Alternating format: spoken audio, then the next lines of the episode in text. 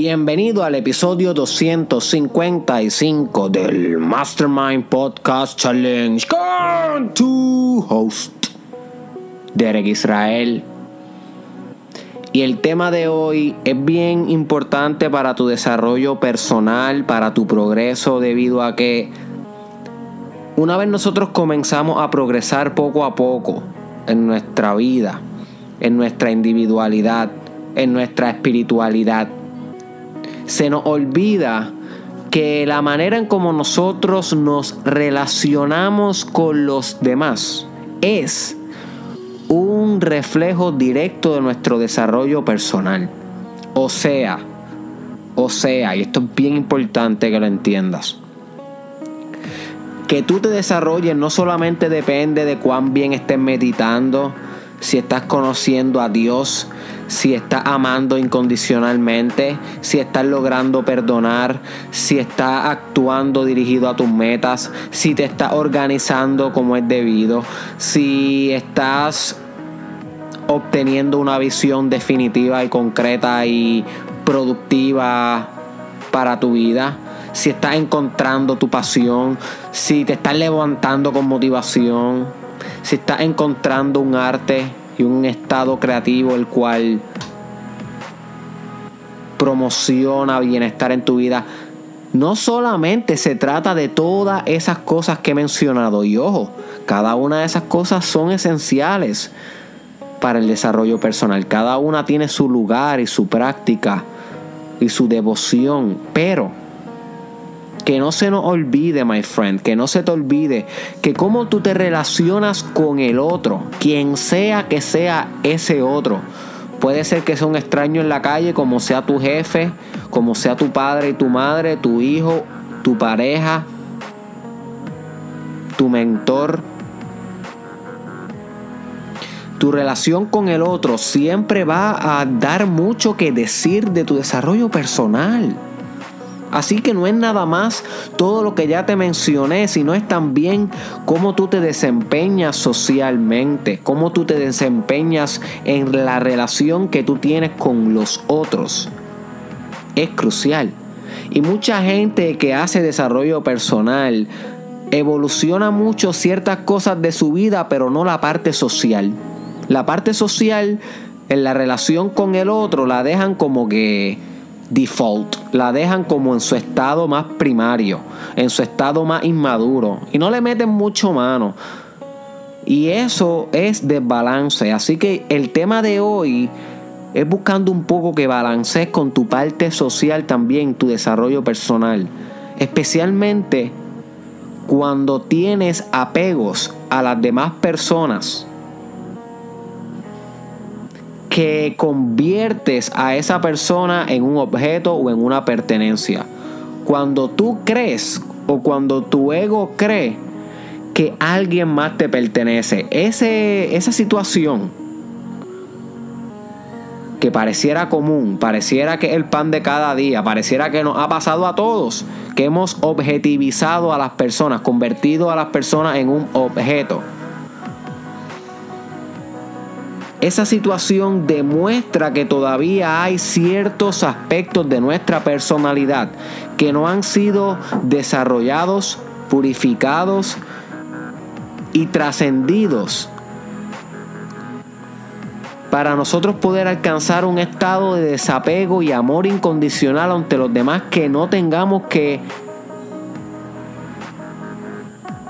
conservar a nadie ante nuestro dominio o pensar que las demás personas de alguna manera u otra están bajo nuestro dominio, que nos pertenecen, que son de nosotros, que son un objeto. Un objeto en el cual nuestro ego tiene control. You see.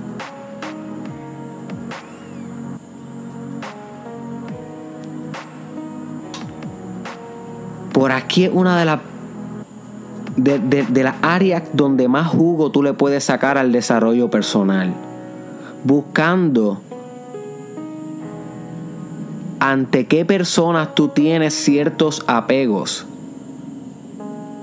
cierto dominio, cierta necesidad de control, cierta necesidad de autoridad. y trabajar con esto de una manera que puedas aceptar el hecho de que cada ser humano es autónomo, de que cada ser humano es libre, de que nadie merece el dominio sobre otro ser humano.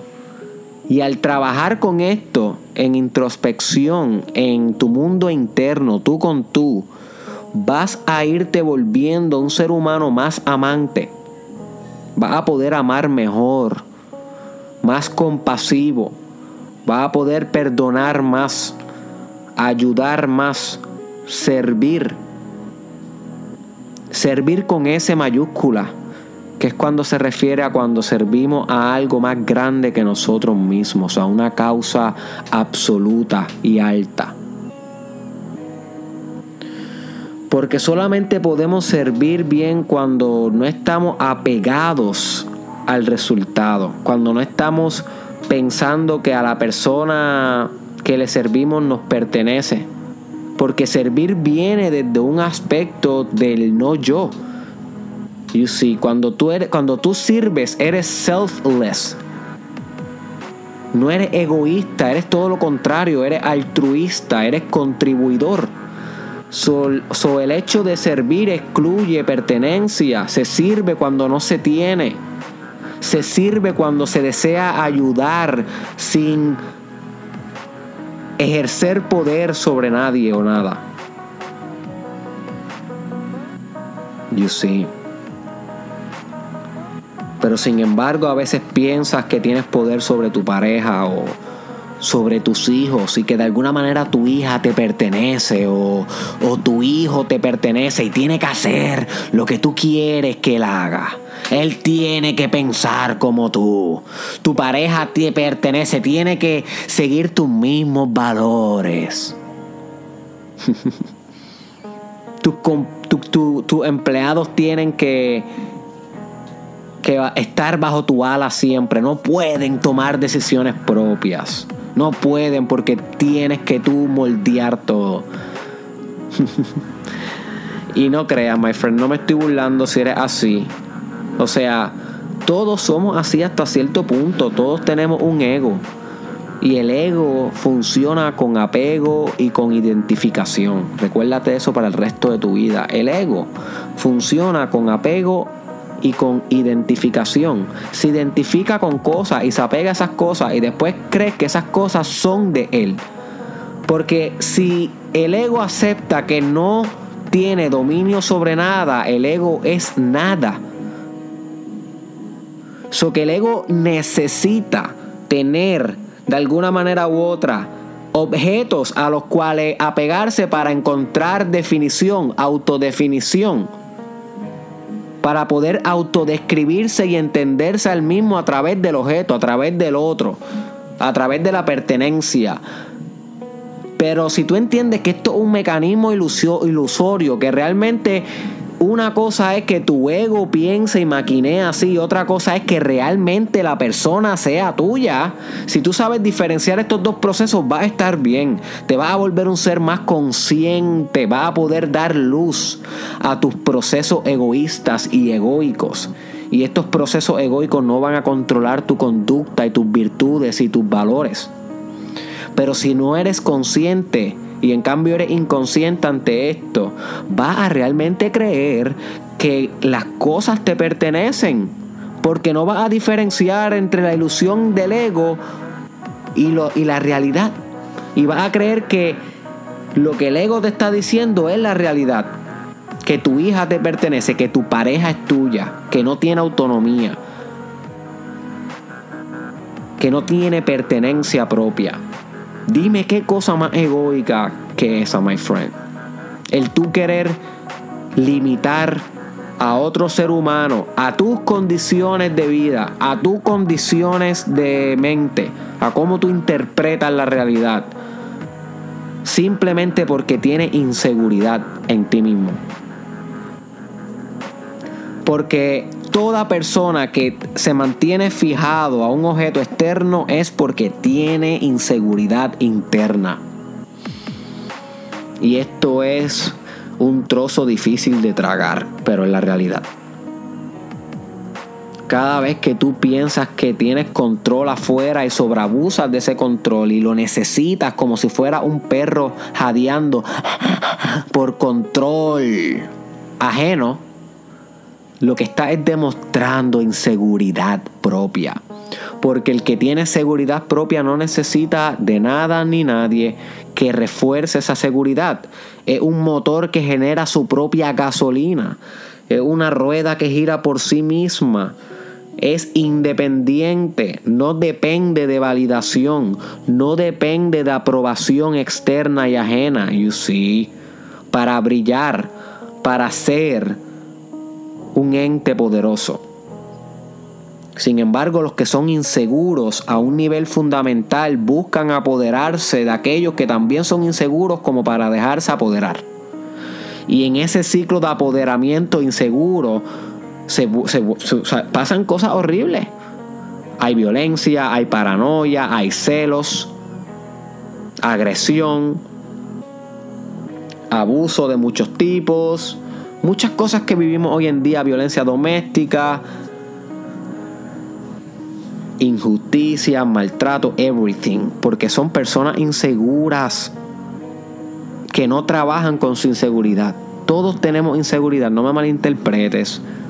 Yo no vengo aquí como si yo fuera la persona más segura del mundo. Yo tengo mis inseguridades, pero trabajo con ellas. Intento que las inseguridades no se procesen a un nivel inconsciente. Inconsciente quiere decir que estás lejos de la luz de tu conciencia, lejos de la observación eterna de tu yo superior, lejos del tú que todo lo ve, del observador de eso que es más grande que tú, pero a la misma vez es tú. You see? So, si tú tienes conciencia de tus procesos, aunque te apegues, aunque te definas con otras cosas externas, nada más la conciencia va a aliviar el efecto de ese proceso egoico, nada más la conciencia. Y de eso vamos a estar hablando pronto en un episodio en el futuro sobre cómo la conciencia nada más es curativa, cura y sana y remedia. You see.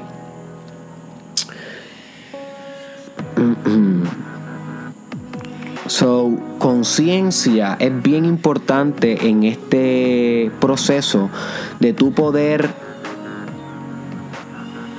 digerir las exigencias de tu ego que busca definirse, que busca seguridad a través de oprimir a otro, a través de definir a otro, a través de determinar a otro en cierto aspecto. Y, si tú crees que lo posees, si tú crees que alguien te pertenece, tu hijo, tu pareja, whatever, realmente tú lo que estás es definiendo al otro, tú lo estás determinando, tú le estás atribuyendo unas propiedades Tú estás comprometiendo una existencia, my friend, que si pudiera ser libre y genuina y completamente él y, o ella, fuera mucho más grande que lo que tú crees que va a ser por tú mantenerla bajo tu dominio inseguro. Porque no hay nada más hermoso que una persona, un individuo, un ente con eterno potencial que se genera a sí mismo y se desarrolle y se desenvuelva y explote su última capacidad y magnificencia. Así se crean las personas grandes en sociedad. Y no hay nada más salapastroso que una persona insegura domine y oprima este potencial por su propia inseguridad. Porque eso es lo que haces cada vez que crees y actúas como si alguien te perteneciera. En vez de alejarte allá afuera e intentar remediar las cosas allá afuera con el otro, ve adentro, my friend. Introspección, reflexión, meditación. Busca la manera de comprender que nada te pertenece, que todo es libre igual que tú. Y comienza a mirar la vida bajo esta mirada y perspectiva espiritual, de desapego y de amor infinito, incondicional y libertador ante todos los seres del mundo gracias a ti, my friend. Comparte este episodio con alguien que tú creas que le pueda sacar provecho. Nos vemos en la próxima.